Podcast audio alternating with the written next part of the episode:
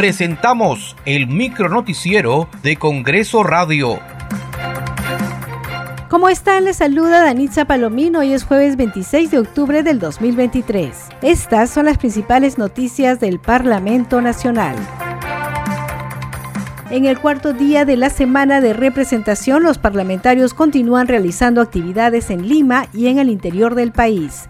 En Arequipa, la legisladora de Avanza País, Diana González, visitó colegios en el distrito de Socabaya. Hemos iniciado el día en Socabaya, eh, exactamente en Bellapampa, a solicitud de la institución educativa inicial Bellapampa, porque ellos tienen ya desde el 5 de septiembre una resolución de aprobación para el mejoramiento de su institución educativa junto con otros dos, Carlos Manchego y la mansión de Socabaya. La actual gestión, la municipalidad se ha comprometido en entregar la obra para el mes de diciembre, sin embargo no han iniciado los trabajos. En Lima, el congresista de Renovación Popular Jorge Montoya, en el marco de la Semana de Representación, lideró una ceremonia de reconocimiento a los defensores de la democracia. El congresista también informó que viajará mañana a Junín y el viernes a la región Tacna.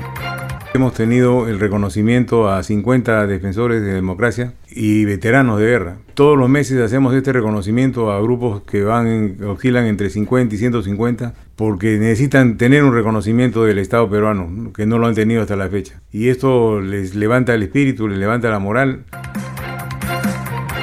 En Huánuco, la congresista Elizabeth Medina de la bancada del bloque magisterial de concertación nacional estuvo visitando hospitales de la región. El día de hoy estamos presentes acá en el Hospital Carlos Schoen Ferrari. Estamos en el almacén justamente donde que existen algunas observaciones al respecto, ¿no? Medicamentos, recursos humanos.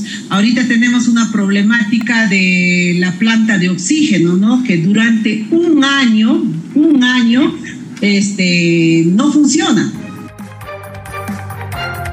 Muchas gracias por acompañarnos en esta edición. Nos reencontramos mañana.